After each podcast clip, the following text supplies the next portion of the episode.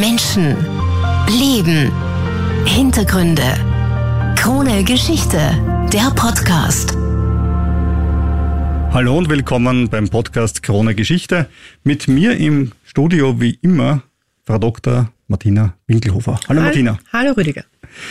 Martina, heute reden wir über ein Thema, das naheliegend ist, aus Wien gesehen, nämlich ja, 50 Kilometer entfernt, wenn überhaupt, nämlich über den Neusiedlersee. Und der Grund, warum wir es tun, ist folgender. Ihr habt das sicher auch in den Meldungen gelesen, der Neusiedlersee droht ja das Austrocknen, ein Thema, das, das sehr, sehr stark auch in der Krone aktuell gespielt wird. Und wir haben uns gedacht, na gut, wir sind ein Geschichtspodcast, schauen wir doch mal historisch, was ist passiert, als der Neusiedlersee das letzte Mal ausgetrocknet ist und wie war das? Und da freue ich mich sehr, Martina, dass wir das gemeinsam einordnen werden. Genau, wir schauen mal ins 19. Jahrhundert, was da alles so passiert ist und was wir daraus, äh, welche Lehren wir daraus ziehen können. Denn nur weil etwas mal historisch passiert ist und natürlich ist, heißt noch lange nicht, dass es nicht schlimm ist für die betroffenen Leute. Vielleicht ganz kurz, Martina, in einem Schnelldurchlauf garantiert 16 Millionen Jahre Geschichte in 30 Sekunden. So rasch geht's nie wieder zurück vom Urmeer, das es vor 16 Millionen Jahren gegeben hat. Korallenriffe haben sich gebildet, das Leitergebirge und dann entsteht langsam der Neusiedler See. Vor 13.000 Jahren ist er dann entstanden. Witzigerweise hat man übrigens 1860, 1870 noch gedacht, dass der See ungefähr im 11. Jahrhundert entstanden ist. Also da hat man auch viel, viel dazugelernt seit damals. Ja, man war ja noch nicht so weit. Also wir wollen nicht urteilen über frühere Generationen. Das tun wir in diesem Podcast grundsätzlich nie. Also du machst es nicht, ich mache es immer wieder mal. Wo kommt das Wasser her? Ist auch noch wichtig, um die folgende Geschichte zu verstehen. 80 Prozent durch Regen und 20 Prozent durch Zuflüsse wie die Vulka. Und wo geht es hin? Nirgends. Es hat nämlich nur Verdunstung. Es ist ein sogenannter endoreischer Endsee. Das bedeutet, er hat keinen Abfluss ins Meer. Es gibt einen Abfluss, einen Einserkanal, einen künstlichen, aber dazu kommen wir später. Jetzt schauen wir mal zurück ins 19. Jahrhundert. 1811 bis 1813 ist er das erste Mal ausgetrocknet im 19. Jahrhundert. Aber am stärksten war es 1865 bis 1871. Da waren gleich sechs Jahre massiver Wassermangel und da haben wir eine Fülle an Informationen dazu. Martina, bevor wir auf den See eingehen in dieser Zeit, was war das für eine Zeit? Der Neusiedler See war damals ja ungarisch. Genau, und vor allem, ähm, weil du den Zeitraum 1865 bis 1871 erwähnt hast, da fallen natürlich jetzt ein paar ganz wichtige, wichtige Jahreszahlen rein. 1867 Umwandlung Österreichs zur Doppelmonarchie Österreich-Ungarn. Der Neusiedler See war damals ungarisch, das Burgenland, wo ähm, kam erst nach dem Ersten Weltkrieg ähm, zu Österreich. 1867 war auch die Krönung von Kaiser Franz Josef zum König von Ungarn und es war so heiß, dass es fast nicht aushaltbar war. Das ist genau diese Zeit, von der du erzählt hast. Der See trocknet schon aus vor lauter, vor lauter Dürre. Ähm, 1871 darf ich auch noch kurz erwähnen, ist natürlich die, ähm, die Konstituierung des Deutschen Kaiserreichs. Das heißt, das ist auch etwas, was mit Öster Österreichs Geschichte eng zusammenhängt. Und genau in diesem Zeitraum trocknet der See aus, aber die Leute sind völlig anders damit umgegangen, als wir heute damit umgehen. Das waren ja auch andere Zeiten.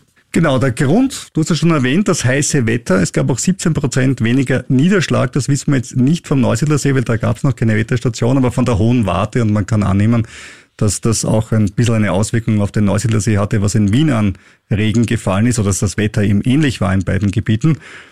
1864 waren dann schon weite Teile des vormaligen Sees wasserfrei und ein Jahr später gelingt das erste Mal die Überquerung zu Fuß. Ein 55-jähriger Theologieprofessor namens Josef Meyerhofer geht spontan nach der Sonntagsmesse los. Wir schreiben den 24. September. Nach einem langen, heißen Sommer hat die Verdunstung den See weitgehend ausgetrocknet und er geht von Ogo nach Weiden. Das sind immerhin 15 Kilometer, davon 10 Kilometer im ehemaligen See. Und er schreibt Folgendes. Am 24. September 1865 ging ich um 8 Uhr nach der Heiligen Messe von Weiden Richtung Oggau nur mit einem Regenschirm bewaffnet und dachte, wenn mein Vorhaben nicht gelingt, würde ich wieder umkehren.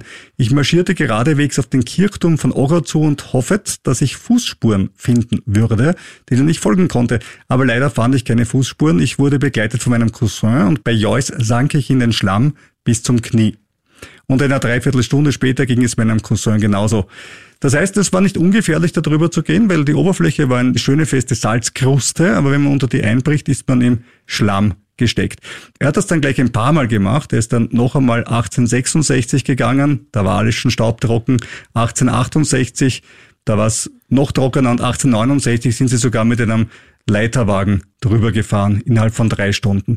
Das heißt, der Neusiedler See war damals, das wissen wir aus diesen Berichten, wirklich am Anfang noch gatschig und danach staubtrocken. Und spannend ist eigentlich, wie die Anrainer damit umgehen, denn er schreibt hier auch nicht von einer Katastrophe oder so, sondern quasi nach dem Motto, interessant, dass man da jetzt einfach drüber gehen kann. Warum ist das so? Einerseits, weil sicher Hochwasser das größere Problem damals waren und andererseits hat man damit auch die Hoffnung auf mehr Ackerfläche gehabt. Also es war ja Klimawandel, war ja kein Thema damals. Umweltschutz, Gedanken waren auch nicht vorherrschend. Das heißt, wenn diese Lacke, als diese auch manchmal gesehen wurde, austrocknet und man das dann positiv nutzen kann, dann war das für die Leute gar nicht so ein Problem. Und 1867 zum Beispiel ähm, wurde Kuckerutz angebaut äh, auf dem Gebiet des ja. heutigen Neusiedlers. Das heißt, man hat sich gefreut, dass man einfach mehr, mehr landwirtschaftliche Produkte hatte. Und wir dürfen nicht vergessen, der Neusiedlersee war ja nicht wie, wie heute ein Ort, wo die, das, das war nicht das Meer der Wiener, das er heute ist. Die Leute sind ja nicht rausgefahren, haben dort Badetage verbracht, haben dort Ziegelkurse gemacht. Das war einfach inmitten von landwirtschaftlichem Gebiet, da war kein Tourismus. Das heißt, es gab auch wenig Menschen außer, außer den Bauern, die, für die das ein Thema gewesen wäre. Das, das glaube ich, ist, ist ganz wichtig zu erwähnen. Vielleicht noch ein paar Jäger, die sich hinverirrt haben auf die Fasanjagd oder sowas, aber das war es dann auch schon im Tourismus. Ja, das sind völlig andere Verhältnisse rund um den See und vor allem auch völlig, ähm, völlig andere Erwartungen an den See, als wir heute haben. Also am Anfang ist die Gleichung sehr einfach. Weniger See ist gleich mehr landwirtschaftliche Nutzfläche, sei es für Weidevieh oder sei es für den Anbau von Guckerutz oder später dann auch Reis. Aber die Sache hat auch einen Haken für die ortsansässigen Bauern. Erstens verweht der Wind den Sand und Staub aus dem ausgetrockneten See. Die Einheimischen sagen Zick dazu, so haben sie immer das sodahaltige Salz genannt, nach dem ungarischen Wort Zick für Soda. Und immer wenn kleine Lacken saisonal ausgetrocknet sind, gibt es diesen Sick und nachdem ist auch heute auch der Zicksee benannt. Und diesen Staub kennen Sie, von dem haben Sie keine Angst, den fanden Sie eigentlich immer super, den haben Sie eingesammelt und danach an Seifensieder verkauft. Aber dieses Mal ist es ein anderer Staub. Er ist viel, viel stärker. Er ist so stark, dass die Anwohner oft davon ausgehen, dass es im Nachbarort brennt. So stark sind diese Staubwolken. Das Salz, mit dem der Staub kommt, bringt die Augen zum Brennen. Im Podersdorf zum Beispiel bekommen fast alle Einwohner Augenentzündungen. Das ist unangenehm, aber noch nicht lebensbedrohlich. Was lebensbedrohlich wird, ist, das Salz wird weitergetragen auf die Äcker und Felder bis rauf zu den Weinrieden am Rand des Leitergebirges. Missernten sind die Folge und für die lokalen Bauern natürlich eine Katastrophe, weil viele Rücklagen waren ja nicht vorhanden.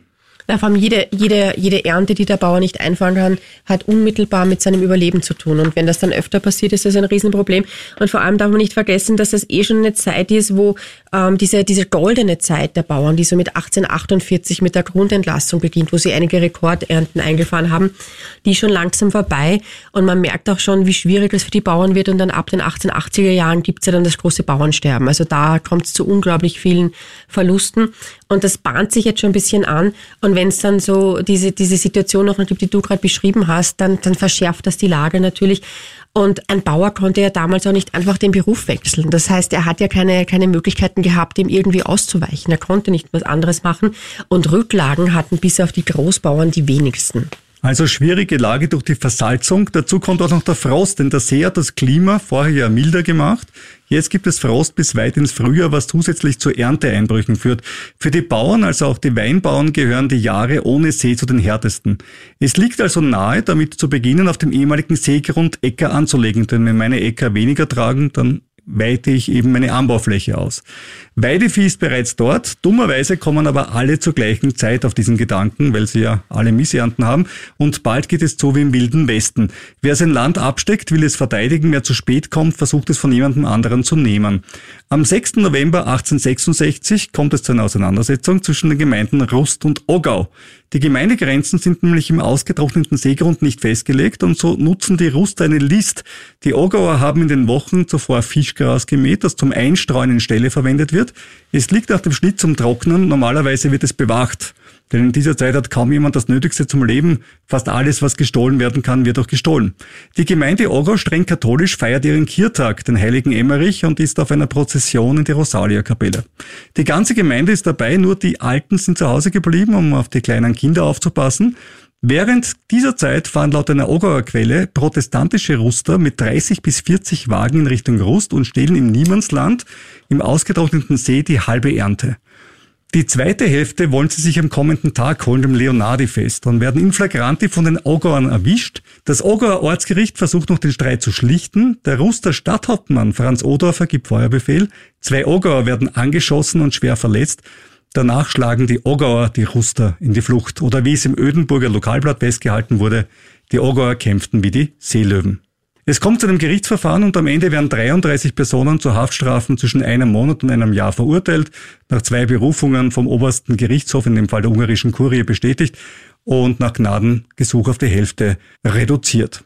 Das war die einzige Seeschlacht in der Geschichte, so nennt man sie nämlich heute, die Seeschlacht vom Neusiedlersee, in der es kein Wasser gegeben hat. Das ist das Besondere daran. Auseinandersetzungen wie diese gab es ja öfters, nehme ich an. Ja, vor allem, weil, weil Dörfer kleine Welten in der Nussschale waren. Das heißt, dass Dörfer aneinander geraten sind, dass es, dass es Fäden gab, dass man im Dorf auch geheiratet hat, dass man gegen eine gekämpft hat. Das war eigentlich an der Tagesordnung. Insofern überrascht mich das nicht. Dass man natürlich von einer Seeschlacht im Neusiedlersee sprechen kann, ist, ist herrlich. Das sind genau diese kleinen Dinge an der Geschichte, wo man dann schmunzeln muss. Vor allem im ausgetrockneten Neusiedlersee. Aber nicht immer war es so gewalttätig wie vorher zwischen den Ogauern und den Rustern. Manchmal gab es auch durchdachte Neubesiedlungen des ehemaligen Seegrunds. Zum Beispiel eine Siedlung mit dem klingenden Namen Neu-Mexiko. Vier Kilometer westlich von Pamhagen errichtet im heutigen See. Und ein Professor des katholischen Gymnasiums Eisenstadt wollte dorthin fahren zum Jagen und schildert, dass er sehr überrascht war, weil er hatte sich eigentlich erwartet, dass schon wieder Wasser im See sei. Was hat er stattdessen vorgefunden? Kuckerutzfelder, wie von dir vorher erwähnt, Martina, und Wanderwege oder geradezu Straßen, auf denen Wegen gefahren sind, die bis zu einer Dreiviertel Tonne Weizen geladen hatten. Also von einem See weit und breit keine Rede. Es wurden sogar zehn Fuß, das sind circa drei Meter tiefe Keller gegraben, selbst die waren trocken. Und die Kolonie Mexiko, die bereits 100 Einwohner zählte und auch schon die Schule hatte, dort wurde feierlich das Kreuz eingeweiht. Das heißt, man hat wirklich auf dem Seegrund eine neue Gemeinde errichtet. Der Seeboden wird also agrarisch genutzt, aber nicht überall so erfolgreich wie in Neumexiko. Mittlerweile hat man den Seeboden bereits wissenschaftlich untersucht. Schon 1865 hat eine wissenschaftliche Expedition den Boden des Neusiedlersees analysiert. Dr. Ignaz Moser, KNK-Professor aus Ungarisch-Altenburg, zu Ungarisch Moschon Matjarovar. Denn man geht davon aus, dass mit jedem Tag der Austrocknung ein permanentes Austrocknen wahrscheinlicher wird. Also aus heutiger Sicht wissen wir ja, das Wasser kam zurück, aber damals hat man wirklich geglaubt, das Wasser ist weg und nach zwei, drei Jahren hat kaum noch jemand gedacht, dass das Wasser wirklich komplett zurückkehren wird. Und deswegen soll ihm herausgefunden werden, welcher Wert der Schlamm für die Pflanzenkultur hat wie es im Abschlussbericht von 1866 heißt, den wir rausgesucht haben. Eine mühsame Arbeit, die sich der, der Dr. Ignaz Moser angetan hat, denn er muss durch den See wandern und bleibt natürlich auch immer wieder im Gatsch stecken. Ja, er beschreibt das auch sehr eindrücklich. Er schreibt nämlich eine ermüdende Tagesarbeit, für die uns übrigens die letzten Reste des tückischen Wassers, das sonst dort hauste, durch die Luftspiegelungen entschädigte, welche uns die einige hundert Klafter vor uns beschäftigten Arbeiter in riesigen und dabei verzerrten oder unproportionierten Gestalten zeigten und uns die Gegenstände in den Gestaden, die das Auge aus der trostlosen, keine Spur von Tier- oder Pflanzenleben aufweisenden Weiten öde so gerne zur Erholung aufsuchte, in großen Dimensionen und herrlichem Farbenspiel, aber auch ob der zwischen dieselben und uns hingezauberten Wasserfläche unerreichbar erscheinen ließe. Also er neigte zu Schachtelsätzen, aber ich finde, es kommt, es, es kommt sehr deutlich das durch, was das für ein Erlebnis war. Er schreibt so, wie man sich von einem K&K-Professor vielleicht erwarten würde. Genau. Aber er beschreibt doch eigentlich, dass das alles ziemlich tot ausgesehen hat und das einzig Schöne waren die Luftspiegelungen. Das Zweite, was er beschreibt, waren die massiven Salzablagerungen. Er beschreibt, dass es aussieht wie im tiefen Winter und auch da haben wir wieder ein nettes Zitat. Als wir nämlich auf etwa 400 Klafter vom Ufer vorgedrungen waren, erschienen die Salzablagerungen so massenhaft, dass der Boden so weit das Auge reichte, wie mit frisch gefallenem Schnee bedeckt schien. Und die Täuschung wurde durch das Geräusch unter den Fußsohlen sowie durch die von den Pfützen abgelagerten Krusten von Kristallen einer Eisdecke ähnlichst vollendet. Das Vorwärtskommen war hier sehr beschwerlich und stellenweise in gerader Linie ganz unmöglich. Das hat aber schon sehr eindrücklich beschrieben. Man kann, es entstehen schon ein bisschen Bilder vor Augen, wenn man ja, das Ja, ich stelle mir das fast so vor wie die Salzwüste in Utah. Wahrscheinlich, ja. ja. Das ist aber ein interessanter Vergleich. Bei tiefen Bohrungen entnimmt er Proben und die Ergebnisse sind, wie gesagt, ernüchternd. Der Boden ist nicht sehr fruchtbar, dafür aber salzig. Man versucht eben den Reisanbau. Immerhin, auch heute gibt es im Seewinkel Reis, ist der nördlichst angebaute Reis der Welt. Danach geht's rasch und das, was eigentlich keiner für möglich gehalten hat, ist innerhalb von wenigen Jahren passiert. Das Wasser kehrt zurück. Und warum kehrt es zurück? Es hat zwei Gründe. Das eine ist, es gibt stärkere Regenfälle und das zweite, durch ein Donauhochwasser fließt die Raab einmal nicht in die Donau ab, sondern über die Dämme direkt in den Neusiedlersee. Und dadurch füllt sich der See sehr rasch und zwar deutlich stärker als vorher.